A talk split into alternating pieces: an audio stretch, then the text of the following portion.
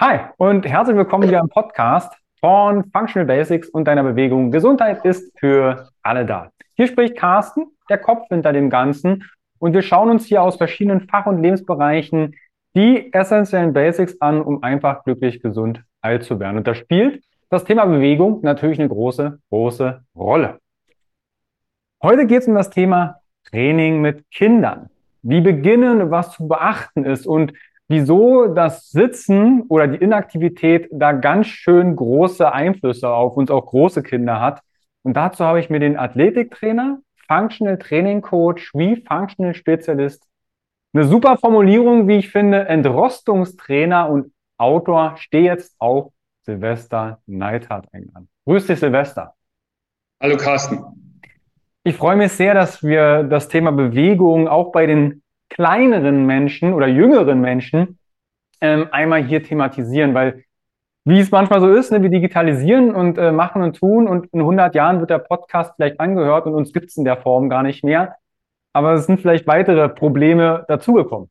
Silvester, bevor wir auf die Fragen aus der Community, Krafttraining bei Kindern und wie, wie bringen wir Bewegung zu den Kindern ran, wie bist du zu dem ganzen Thema Training, aber auch Training mit Kindern wie bist du dazu gekommen?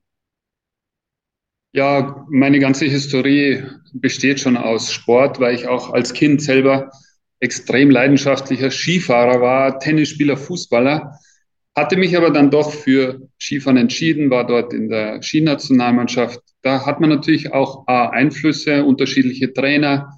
Habe es nicht ganz nach oben geschafft, aber das hat mich trotzdem so gefesselt, dass ich das halt dann auch ja, studiert habe und äh, danach war das einfach für mich ein glücklicher Zufall oder dass ich äh, das Glück hatte, eben bei der Olympiamannschaft der deutschen Skinationalmannschaft als Athletiktrainer dabei sein zu dürfen. Das sind jetzt schon ältere Kinder, aber nach diesen zwei Olympiaden, äh, auch sehr erfolgreichen Olympiaden, äh, Wasmer und Co., darf man ruhig mal so hier raushauen. Da war er doch mit zwei Goldmedaillen sehr erfolgreich.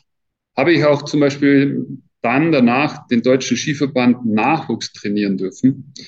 Und das sind natürlich klar Jugendliche so ab 14, die besten bis 20 Jahre. Aber Kindertraining, Jugendlichentraining hat mich immer irgendwo schon mein ganzes Leben lang natürlich noch intensiver ist dann geworden mit, mit anderen Sportarten, jungen Fußballern, jungen Tennisspielern aus verschiedenen verschiedensten Sportarten und dort hier einen Ansatz zu finden, gerade wie du es angesprochen hast, in der heutigen Zeit, oder?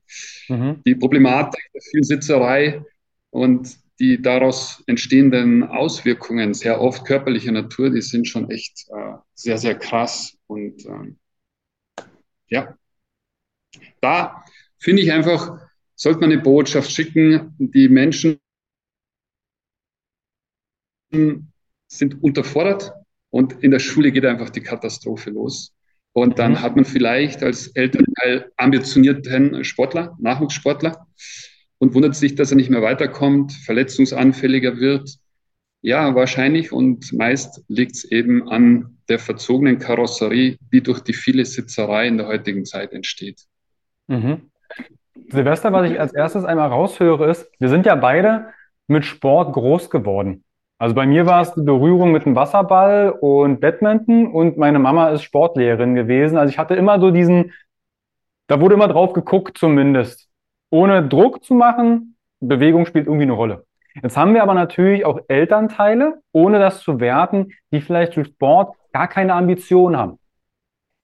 Jetzt haben die Kinder es ja vielleicht sogar noch schwieriger, dazu einen Bezug zu finden und sagen, oh, ich probiere mal Fußball, ich mache mal vielleicht äh, Skifahren oder Leichtathletik. Da würde ich als erstes einmal einsteigen. Wie ist denn so deine Erfahrung mit Kindern, die nicht so sportsambitioniert sind? Weil du hast gerade die Motorik auch erwähnt. Gibt es da Unterscheidungen zwischen, die machen Sport und die sind wirklich komplett inaktiv? Was sind so deine Erfahrungen mit Kindern, die gar keinen Bezug zum Sport haben? Also ich, ich sage es immer ein bisschen vielleicht brutal, aber Schluss habe ich jetzt einen Profi Nachwuchsjugendlichen oder ein Kind, das sehr ambitioniert ist oder ein nicht ist der, es wurde uns was in die Wiege gelegt, aber ganz wurscht welcher Level. Es ähnliche und meistens sehr gleiche, sage ich mal, Probleme, wirklich Probleme, in, sondern auch in der Gelenkstruktur, in der Haltung. Das heißt, dass äh, ein Gelenk so beweglich ist wie ein Skischuh, ob jetzt ein Sportler oder Nicht-Sportler. Äh, mhm. Durch die Durchsitzerei, durch die Keile der Schuhe und so weiter entstehen solche Dinge. Füße, steife Hüften, Rundrücken, zu lang Zeitalter, Schulmodus, zu viel Sitzerei und äh, dass das körperliche Verformen ganz gleich, äh, ob Nachwuchssportler oder Nichtsportler, sehr ident sind. Vielleicht ist der sportlich aktivere, jetzt äh, klingt auch ein bisschen hart, bisschen der schlankere, ein bisschen athletisch wirkendere. Mhm. Ähm, bei den anderen hat man vielleicht so ein bisschen das Übergewichtige noch teilweise noch dazu oder Tendenzen zu Diabetes und solche Dinge.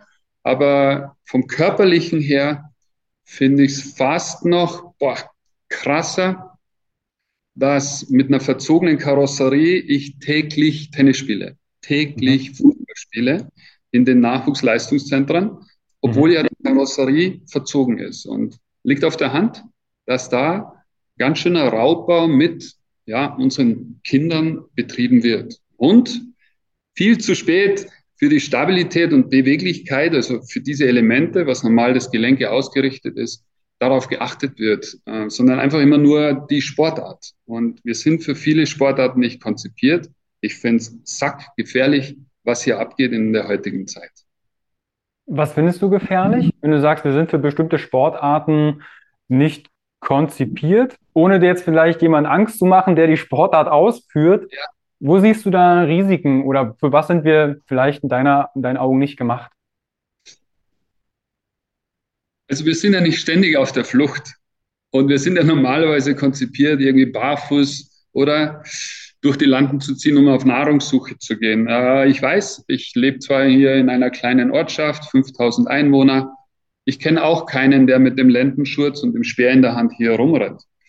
Dennoch, wenn man sich das jetzt mal anschaut, wie wir, was wir konsumieren, wie wir mit dem Körper umgehen, wie degeneriert er mehr oder weniger sich entwickelt aufgrund der ja, Unterbelastung, habe ich einfach in meiner Grundausrichtung, weil der Körper hat ja eine gewisse Basis im Sinne der Beweglichkeit, der Kraftwerte. Und wenn ich da unvorbereitet verzogen, mit schlechter Mobility und schlechter Stabilität eine Sportart ausübe wie Tennis, Skifahren, wo Kräfte einwirken, wo du sagst Wahnsinn, wo sogar noch ein wichtiges Gelenk eingesperrt wird, oder einfach die Fußballer, die haben Gott sei Dank noch meist äh, einen weichen Untergrund, aber trotzdem sind die Füße eingesperrt. Also es sind so viele Themen, wo ich sage, wow, passt einfach auf, weil ähm, wenn die Basis nicht mehr so da ist, dann ist einfach die Sportart ja mehr ein, ein, ein, ein, ein Raubbau mit Gelenken oder mit dem Körper, als wir, wir denken, dass wir ja dem Körper was Gutes tun. Mhm. Das kann ich vollkommen nachvollziehen. Das ist tatsächlich ne, das Thema Schmerzen hatten wir schon ganz häufig hier im Podcast, auch äh, wie Schmerz kreiert wird im Körper. Und ganz kurz, ich hatte gestern, ähm, Sonntag trainieren wir früh immer am, am See bei uns und danach war ein Spendenevent Latin, Latin Dance, also Zumba. Ja. Und das ist zum Beispiel nicht meine Komfortzone, aber ich dachte, wir machen da mit. Und dann habe ich da wirklich, ich sag mal, gute zwei Stunden, ähm, vielleicht nicht schön von außen ansehbar, aber ich habe mein Bestmögliches getan, barfuß im Sand getanzt. Ja. Und da habe ich tatsächlich danach so ein bisschen meinen unteren Rücken gespürt, weil ich das ne, die Strukturen nicht auf diese Bewegung, dieses schnelle Bouncen und diese Richtungswechsel dafür ausgelegt waren. Was für mich jetzt ein Learning ist, ich sollte das vielleicht öfter tun. Ja, unbedingt. Also Tanzen hat in der Studienlage auch für die richtig betuchten, betagten, älteren Menschen einen hohen Stellenwert von deiner Motorik, die du ansprichst, gerne auch koordinativer Natur sehr, sehr zu empfehlen. Aber klar, äh, nimm diesen typischen Sitzmodus, Schulmodus, das, das Kind oder, oder später dann auch der Büro-Sitzathlet, der dann rausgeht, die Schuhe bindet und am Wochenende dann den Weekend Warrior spielt. Mhm. Ja?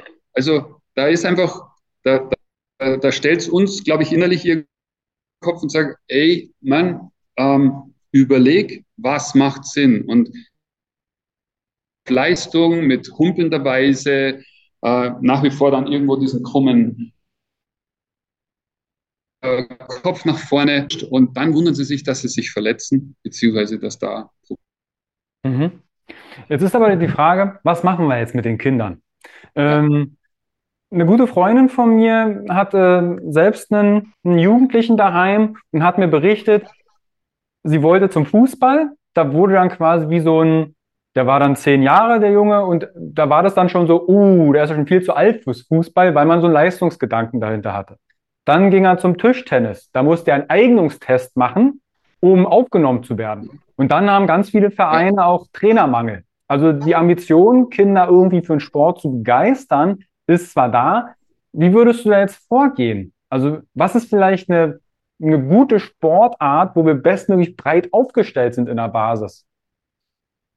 Also es geht mir jetzt weniger darum oder vergleichbar, sagen immer dann die älteren Menschen, ja, die sollen sich einfach mehr bewegen. Wir hatten früher mehr Chancen, dann mit dem Rad in den Wald zu sein und dann rumzuklettern. Einfach, wir waren mehr draußen in der freien Natur. Ja, das ist irgendwo ja auch entwicklungsgerechter und, und ein Kind will sich bewegen, aber es wird mehr oder weniger zum ruhigen Sitzen gezwungen, ab dem, spätestens ab dem Eintritt in der Schule. Und da entstehen einfach gewisse, ich nenne es jetzt mal Mängel. Mhm. Und der, der Muskel hat nicht diese Reizsetzung, die er aber braucht für das Gehirn, für die Entwicklung, für, ja, für die Stabilität. Und das wird leider unterschätzt. Und äh, klar, einfach ein Kind zum Spazieren zu gehen, zu schicken, das ist wahrscheinlich für ein Kind einfach unfassbar langweilig.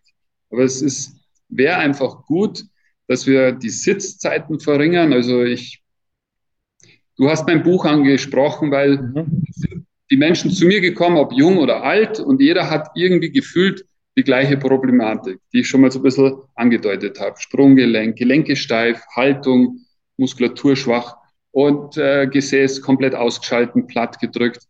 Dann habe ich gedacht, ja, jetzt schreibe ich da ein Buch drüber, weil das ist irgendwo, da scheint Bedarf zu geben. Und trotzdem finde ich, es ist noch zu wenig. Also ich habe echt eine Initiative gegründet und habe gesagt, mit diesem Handy-Zeitalter jede freie Minute schauen die Kids in das Handy in einem Rundrücken, den ich selber gar nicht hinkriege. Und dann sitzen sie den ganzen Tag in der Schule. Meistens sind es Ganztagsschulen. Ja, äh, dann hast du noch die Essenszeiten, wo du sitzt und am Abend wird vielleicht gegamed oder sonst irgendwo.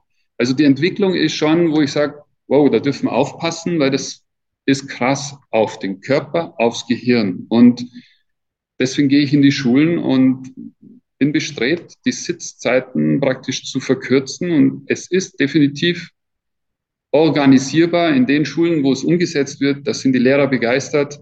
Die Kinder, die, die stehen, sind konzentrierter, aufmerksamer und ähm, ruhiger. Mhm.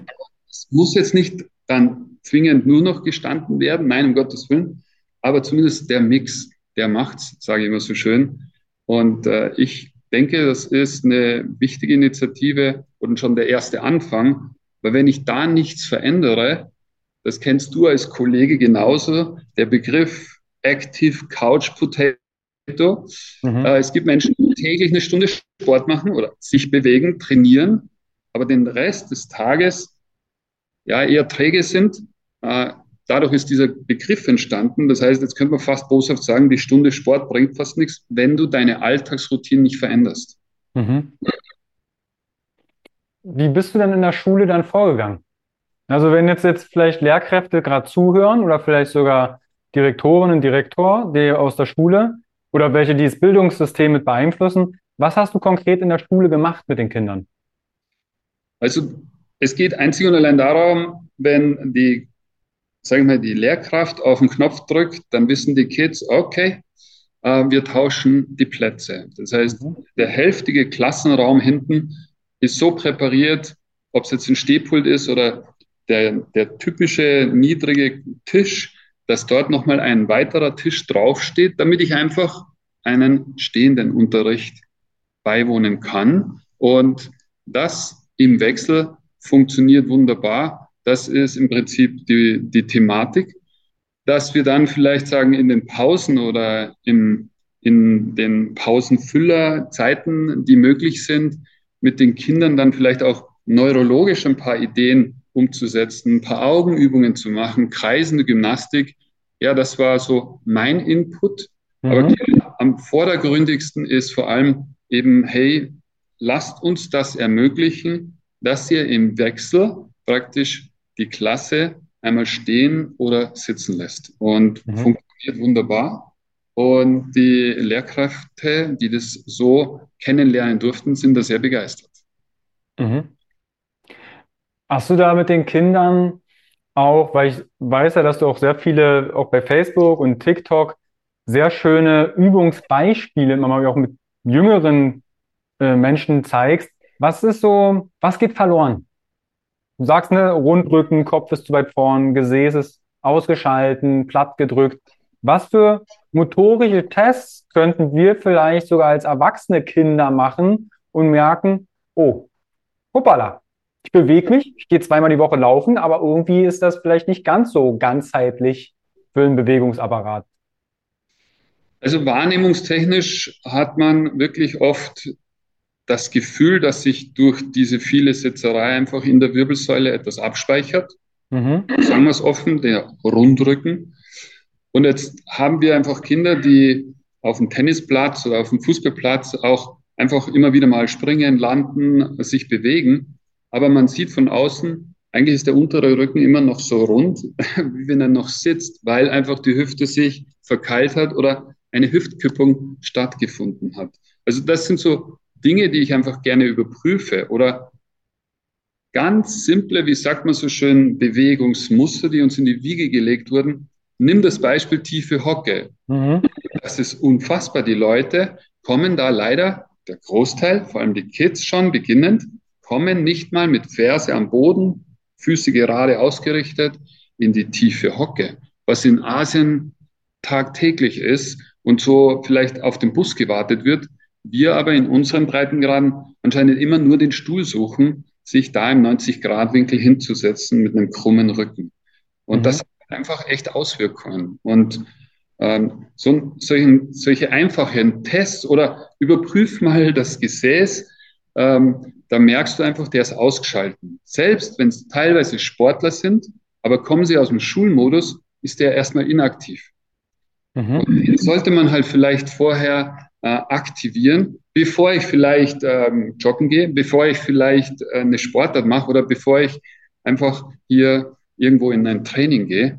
Weil wenn der inaktiv ist, mit seiner Grundfunktion die Hüfte zu strecken und den Oberkörper aufzurichten, dann finde ich das sehr elementar, weil ich es eigentlich für jeden Sprint brauche, für jeden Schritt brauche, mhm. für jeden Schlag brauche oder die Hüftstreckung.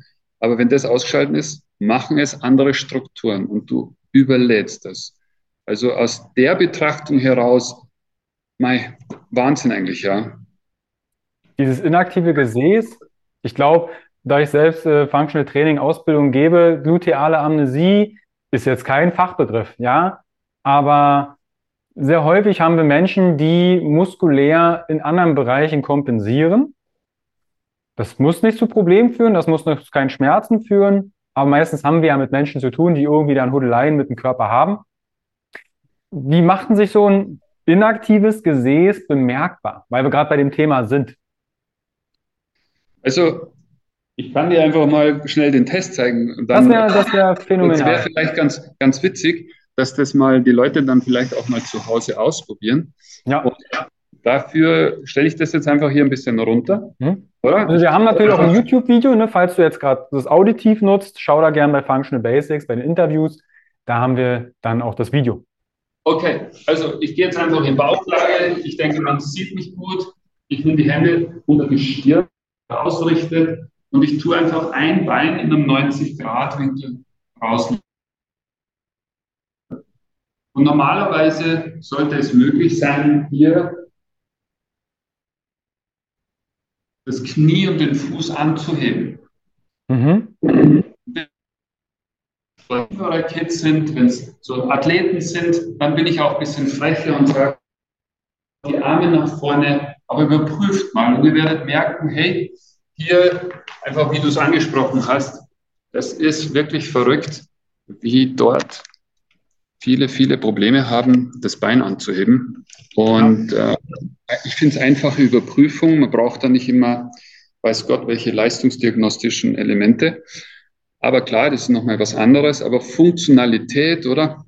Finde ich so elementar und wichtig. Und da kann man ganz cool aufzeigen, hey Leute, der ist inaktiv, schaut, dass er da ein bisschen den wieder stabiler macht, also trainiert, äh, aktiviert und äh, ist grundsätzlich, denke ich, ein wichtiges Thema, dass man die Kinder ruhig etwas früher in den Kraftraum schicken dürfte.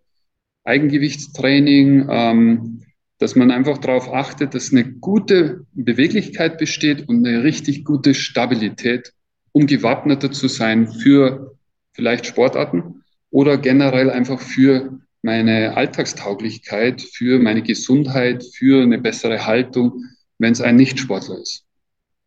Lass uns da gleich drauf eingehen. Ähm, Silvester bezüglich Krafttraining und Kinder.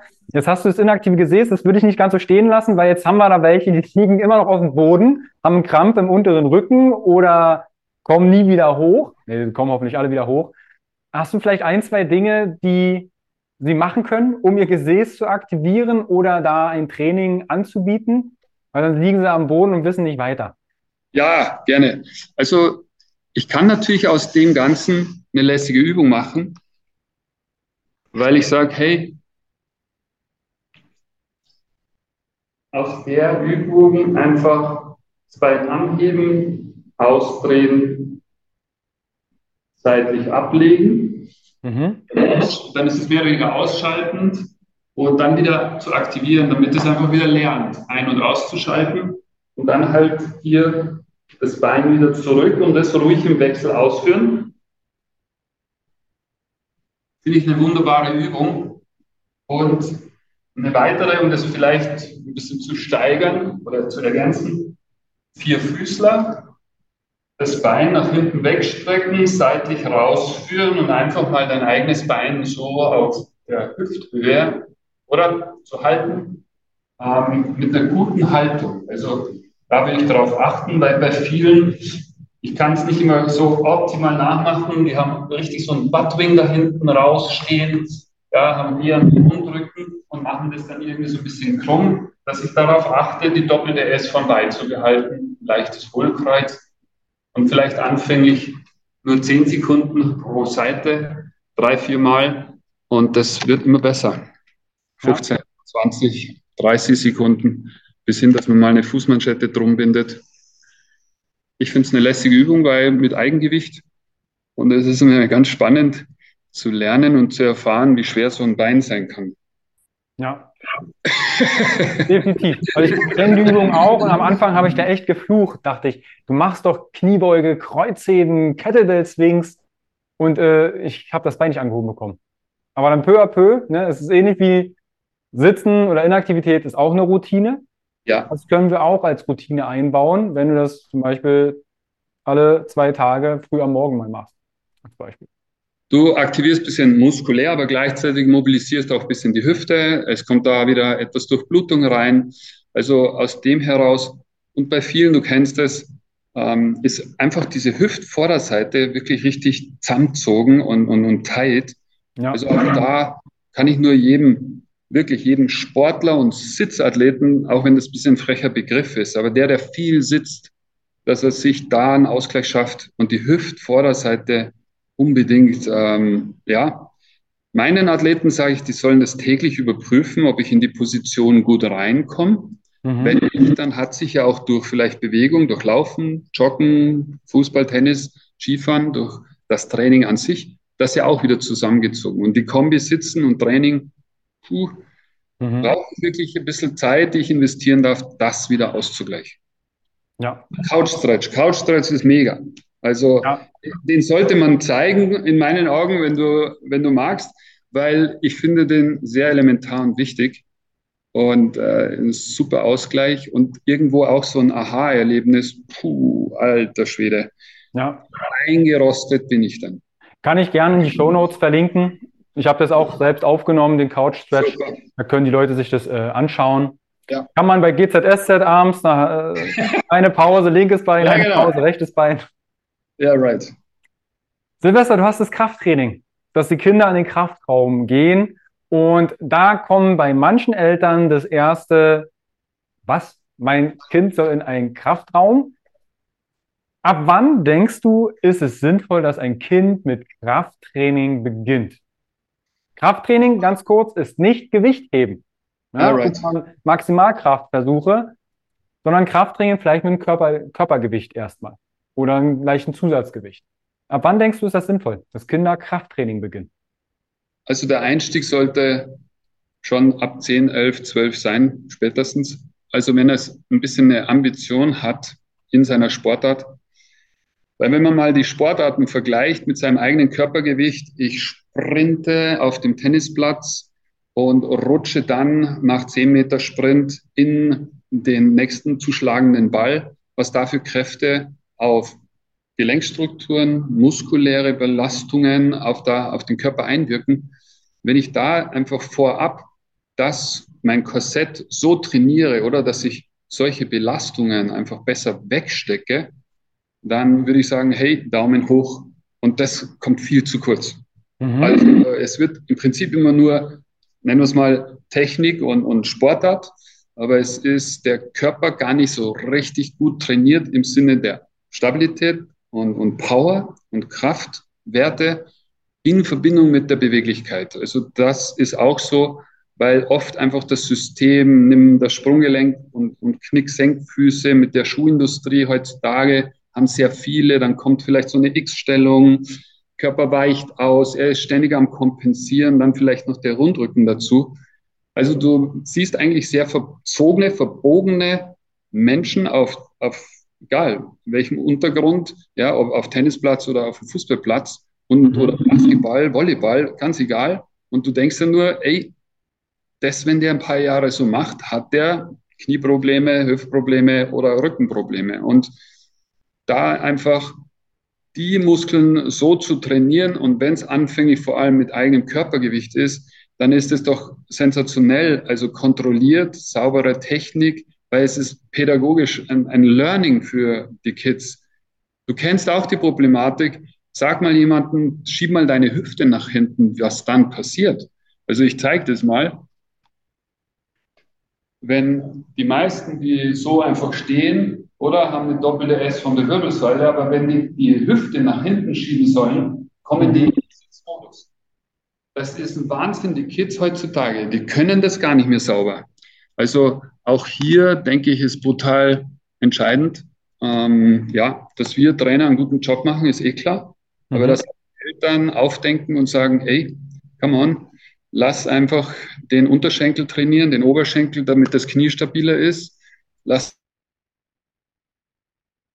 das Sprung, mach die Hüfte schön mobil, aber das Gesäß brauchen wir und die Hüfte mhm. braucht Kraft. Weil wenn die Hüftvorderseite tight, fest, zusammengezogen ist, dann tue ich mich schwerer, das Bein gut anzuheben. Und das brauche ich vielleicht beim Sprinten. Ähm, mhm. Dass das Korsett gut stimmt, Rumpfmuskulatur, dass die Haltung ein bisschen sich aufrichtet. Mhm. Der, der Oberkörper, das macht echt total Sinn, so früh wie möglich damit anzufangen. Jetzt kamen solche, ich sage mal wirklich auch Bedenken zum Beispiel, das Thema Wachstumsfugen. Ne, jetzt hast du vielleicht einen Sohn oder eine Tochter und möchtest vielleicht, dass die mit zehn Jahren noch ein bisschen wächst. Und jetzt kommt das Kind daher und sagt, du, Krafttraining, ich habe hier so einen Podcast gehört mit dem Silvester Neidhardt. Er sagt, Krafttraining im Kindesalter ab zehn ist gut. Ich würde gerne mal mit ins Fitnessstudio kommen oder irgendwo Sport machen. Dann kommt ja schon mal das Thema hm, Wachstumsfugen oder ich mache was kaputt, weil ja die Strukturen noch im Wachstum sind. Wie siehst du das? Weil das kommt ja auch manchmal von Ärzten. Ja, ich, ich, ich drehe es eher um. Also ich finde es problematischer, dass ich mit ausweichenden Körperteilen, weil zu wenig, sage ich mal, Kraft, zu wenig Muskulatur durch unsere Alltagsroutinen entstanden sind, dass ich dann eine Sportart ausübe, die ist viel, viel härter, viel, viel anstrengender und gefährlicher als wie ein kontrolliertes, vielleicht mit fünf Kilo links, rechts oder mit dem eigenen Körpergewicht hier eine schöne Kniebeuge zu machen äh, mit einer sauberen Ausführung oder du hast auch diesen Hinge, dieses Kreuzheben angesprochen. Das sind ganz elementare Moves, Bewegungen, die wir brauchen. Aber es ist viel wichtiger, glaube ich, dass wir auch dieses Eigengewichtstraining sehr dreidimensional aufbauen, also nicht nur vor, zurück, rauf, runter, der Klassiker und auch nicht an Geräten eingelenkiger Natur, sondern einfach dreidimensional. Und liegt auf der Hand. Also das braucht jetzt nicht zwingend auf einmal dann hier äh, 30 Liegestütz machen können müssen. Ja, wenn Sie einen Rundrücken machen und die Ellenbogen nach außen, dann macht es keinen Sinn. Und äh, dann lieber mal auf, sagen wir, den Händen und die Füße nachschleifend oder auf irgendwelchen, sagen wir mal, Handtüchern oder sonst wo, die rutschig sind, auf dem Parkettboden und ich lasse sie einfach hier auf den Händen vorwärts, rückwärts wandern. Das sind, glaube ich, sehr, sehr spielerische. Äh, es gibt tolle Bücher, so ein bisschen in Richtung dieses Animal Move und Animal Athletic, dass ich sage, ich, was kann ich mit meinem Körper Cooles tun, dass auch äh, die Hinführung einfach ist, dass ich sage, ich beherrsche ihn und kann auch mal eine einbeinige Kniebeuge ausführen. Also bei mir wird erst dann jemand ein Athlet genannt, wenn er eine einbeinige Kniebeuge mit Ferse am Boden ausführen kann. Den sogenannten Pistol Squat. Jetzt standen hier schon wirklich gestandene Profis vor mir, äh, die in ihren Sportarten richtig cool sind. Mhm. Aber ich ihnen ins Gesicht gesagt, ähm, das sollte normal jeder drauf haben. Mhm. Also stimmt da was nicht. Und äh, können viele nicht. Mhm. Und das kann man ja hinführen. Also ähm, dass ich sage, erstmal nur eine gewisse Höhe, ähm, vielleicht von auf einem Stuhl stehend, oder dass ich sage, schau mal, kannst du eine einbeinige Kniebeuge so ausführen, dass du die Zehenspitze am Boden berührst, ohne umzufallen, ohne umzukippen, ohne Ausweichbewegung. Es gibt da so spielerisch schöne Sachen, bis hin, dass ich es ein bisschen steigere, oder? Dass ich sage, auch mal mit Springen und Landen, stabile Landung gut auszuführen, ist ja auch schon mal ein cooles Training. Ja. Äh, mit Kraftparameter und, und, natürlich mit Schnelligkeitsansätzen. Aber ich äh, finde, um dem noch ein bisschen was zu entkräften, hm, man sollte auch irgendwo das Training inhaltlich vorab bisschen so aufbauen, dass halt einfach die Gelenke super durchblutet sind, bevor ich dann in mein Körpergewichtstraining reingehe, mhm.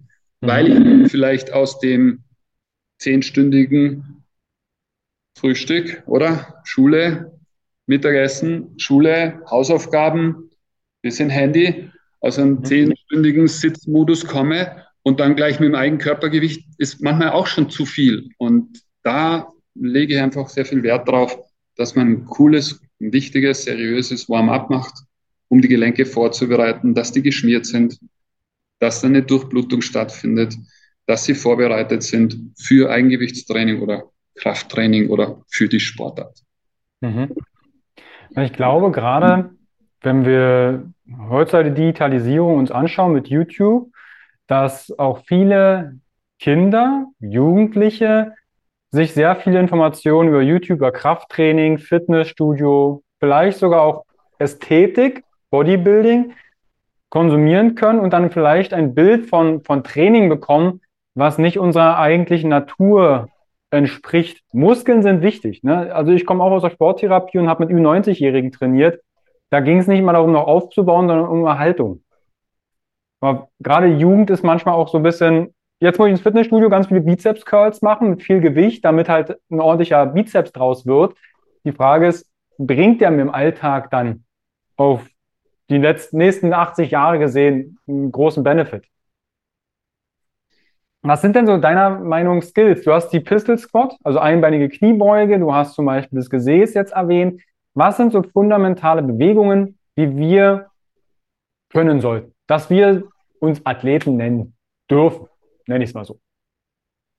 Also ich lasse gerne einfach diese Grundmuster trainieren und wir haben ein Druckmuster, wir haben ein Zugmuster, wir haben ein Überkopfmuster, wir haben das Kniebeugenmuster und das Kreuzhebenmuster. Wenn das diese fünf Grundübungen, würde ich diese machen und die so anpassen, einfach altersgerecht, auch von dem Gewicht beziehungsweise eigengewichtsorientiert.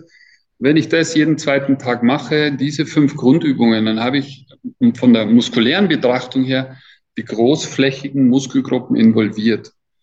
Und das einfach ergänzend. Und das finde ich schon noch sehr elementar und wichtig. Also selbst wenn ich einen ambitionierten Fußballer habe, dann darf er das noch zusätzlich machen. Kann schon sein, dass er mal ein bisschen müde ist in den Beinen, dann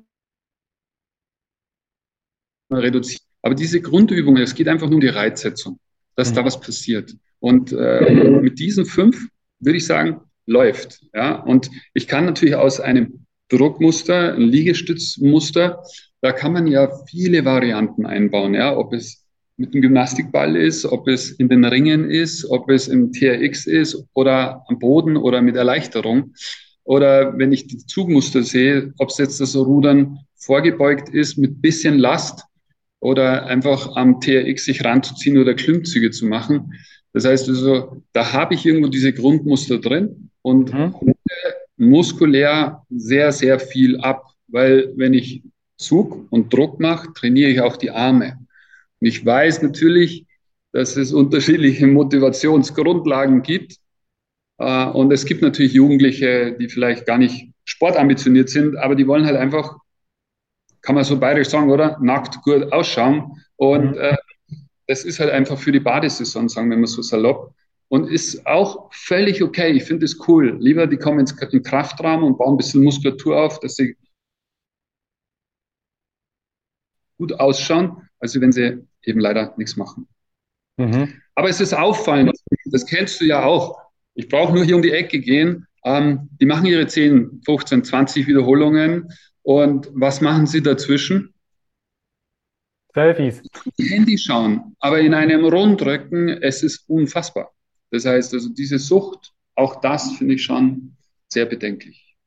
Ja. Das war tatsächlich auch in der Sporttherapie damals. Es sind gar nicht nur die, wir hatten auch Kindersport, oder auch so COPD-Gruppen und äh, Herzsport, wo auch jüngeres Publikum bei war, also auch deutlich jünger als äh, ich. Aber das sieht man auch bei inzwischen recht vielen Rentnern. Ich sag mal, Rentnern äh, gleichzusetzen mit Ü70-jährigen Menschen, die in der Beinpresse sitzen, ihre 20 Wiederholungen abzählen, ob es ein Milan-Zirkel ist oder was, was in parallel aufs Handy gucken. Ja, krass, ja, klar. Ja. Also die gibt's auch. Also man kriegt hier ja einiges mit. Es ist hier ein Vereinsfitnessstudio, äh, mhm. habe ich mit konzipieren dürfen, ähm, nutze es weiterhin.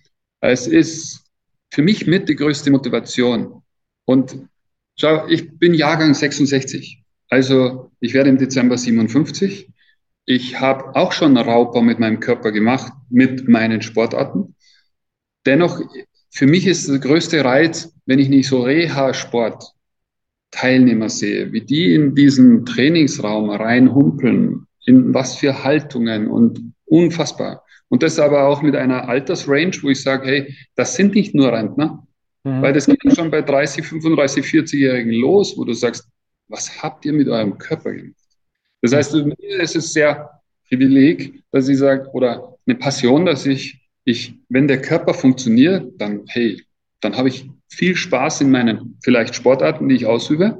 Mhm. Ja, springen, laufen, alles machen. Ich bin schmerzfrei. Ich stehe auf und es fehlt sich nichts.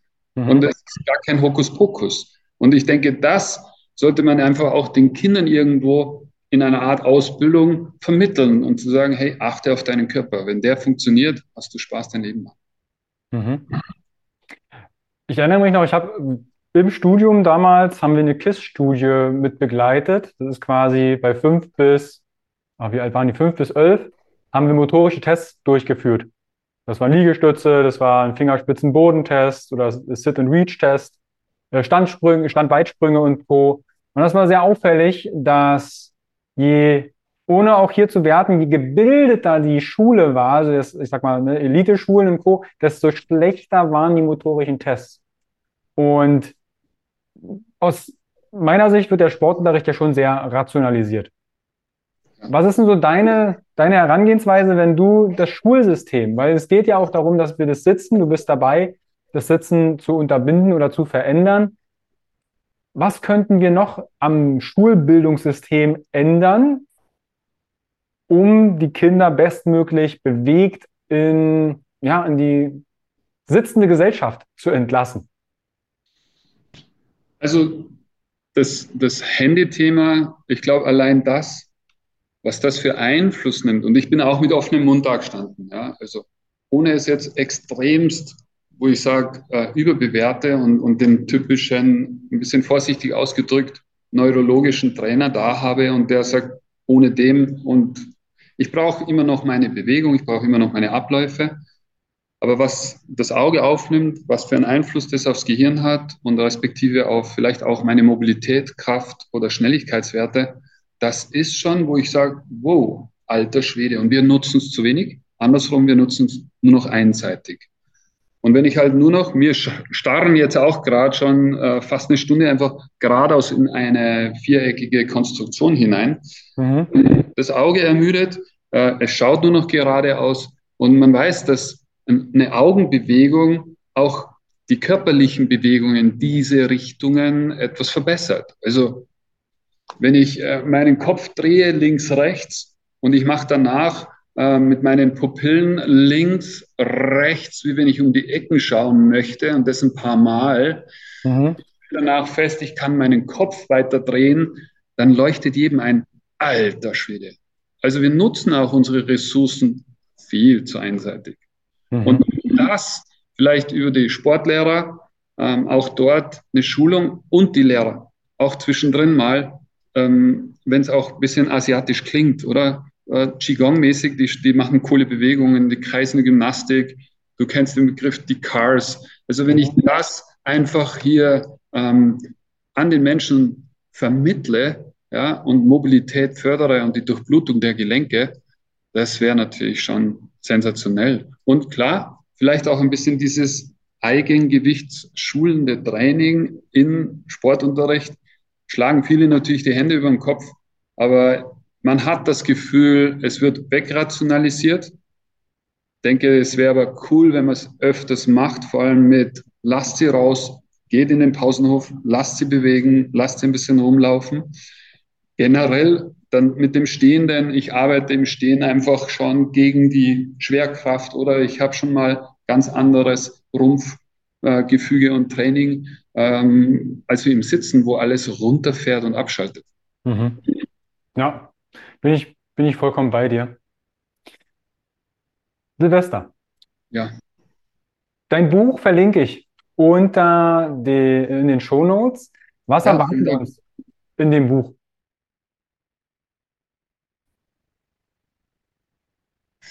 Jetzt habe ich die letzte Frage nicht verstanden. Wiederhol doch nochmal. Was erwartet uns in diesem Buch? Ja, meine, meine Herangehensweise, wie ich mit Menschen arbeite, die zu mir kommen. Und äh, hast schon rausgehört, es ist mal der Fußballprofi, ist mal ein Skifahrer, es ist mal ein Tennisprofi oder Nachwuchs, egal. Verschiedenste Sportarten, Turner, Tänzer, äh, egal. Ähm, ich überprüfe immer zuerst Funktionalität. Mhm. Also ich, ich brauche ja, ich, ich kann keine Menschen, es wäre auch irgendwo ein bisschen, finde ich, unseriös, wenn einfach der Trainer nach dem Motto, hey, was ist deine Zielsetzung? Ja, Bauchbeine Po, ah, da weiß ich ein paar lästige Übungen für dich. Ob ja. das überhaupt Sinn macht. Das heißt, das ist jetzt so salopp gesagt, aber ich fand es einfach cool, da mir was aneignen zu dürfen in den letzten doch 20 Jahren. Bisschen angefangen durch Cleansman, ein bisschen umdenken, weil ich habe praktisch äh, mit den Skifahrern, wir haben auch Chaka Chaka, schneller, höher, weiter trainiert, nach bestem Wissen und Gewissen, ja.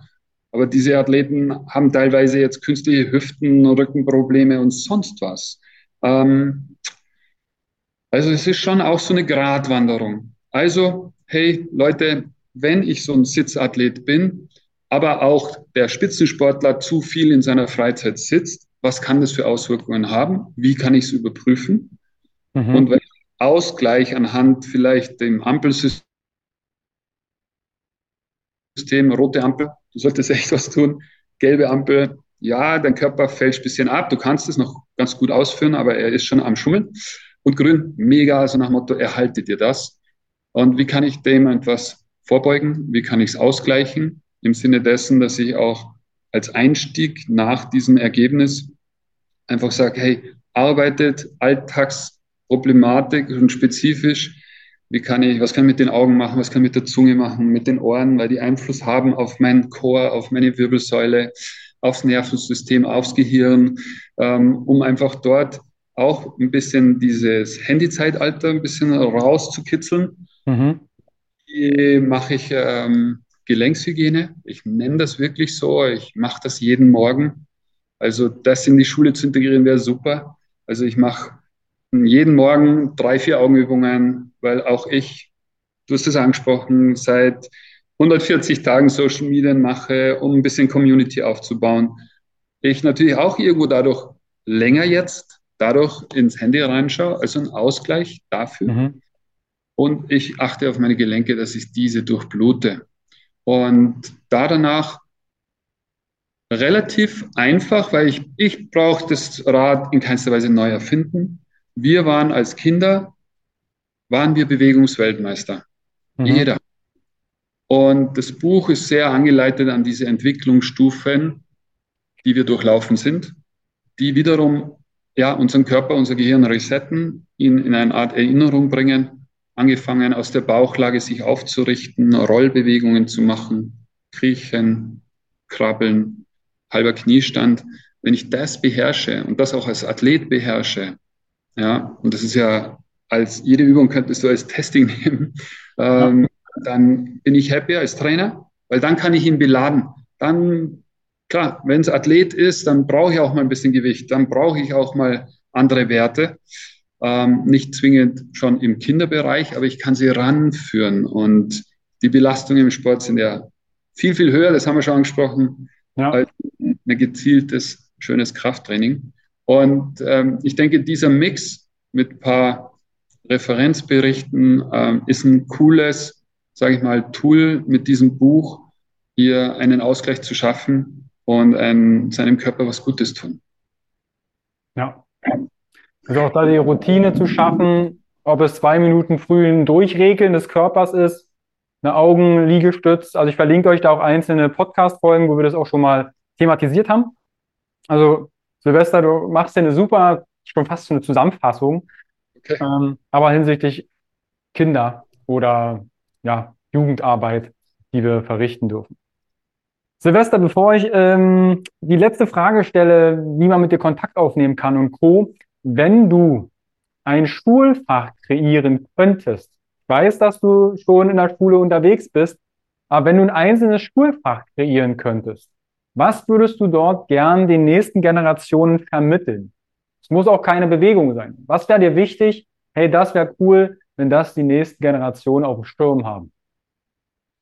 Ja, dass wir uns immer mehr von der Erde entfernen und dass die Erde sehr viel Einfluss hat, dass wir die Ressourcen des Menschen, dieses Entwicklungsstufen, was ich vorhin so angesprochen habe, was wir da durchlaufen sind, und einfach diese Aha-Erlebnisse, ja, was einzelne Bereiche kann. Nimm mal nur die Fußsohle, die mehr Sinneszellen hat als wie unser Gesicht. Und normal die Fußsohle ja als erstes Kontakt hätte mit dem Boden, barfuß, wo du auftrittst und dann spürst du, das ist jetzt hier ein glatter Boden, ist es die Wiese, ist es Sand, ist es Hangneigung, ist es bergauf, bergab, ist es kalt, ist es heiß das geht komplett verloren, weil wir haben immer Schuhsohlen dazwischen, oder?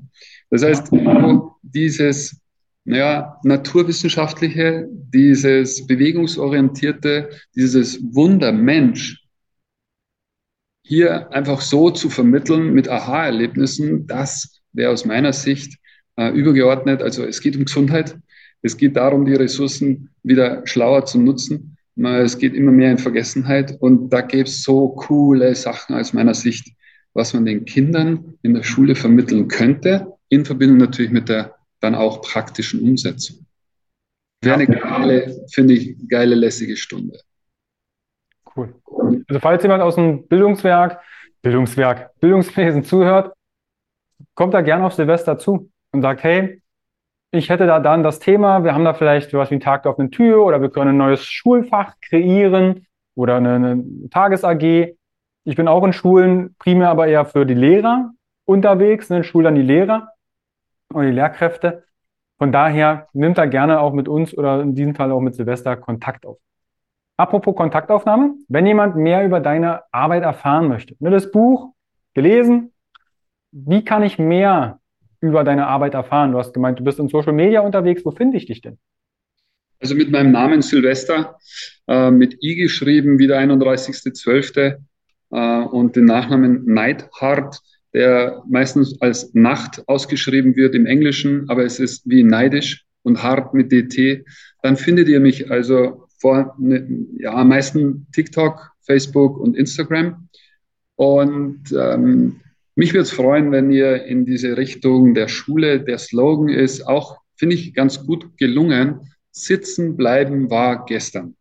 Und ist ein bisschen zweideutig, niemand möchte ein Schuljahr wiederholen. Und wir sitzen einfach zu viel und zu lange. Und äh, wer da ein bisschen vielleicht mithelfen oder mehr erfahren möchte, einfach www.sitzen-bleiben-war-gestern.de.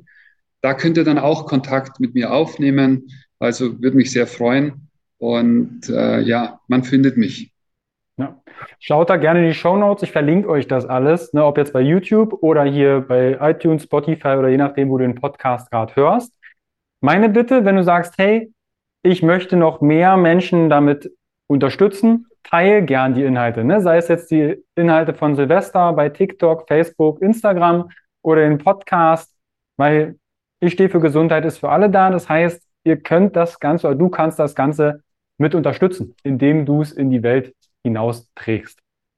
Silvester, ich danke dir für deine Zeit, auch für dein Arrangement, für deine, für deine Tatkraft, schon so lange mit den Menschen, ob jung oder alt, ob Athletik oder Wochenendathlet, zu arbeiten.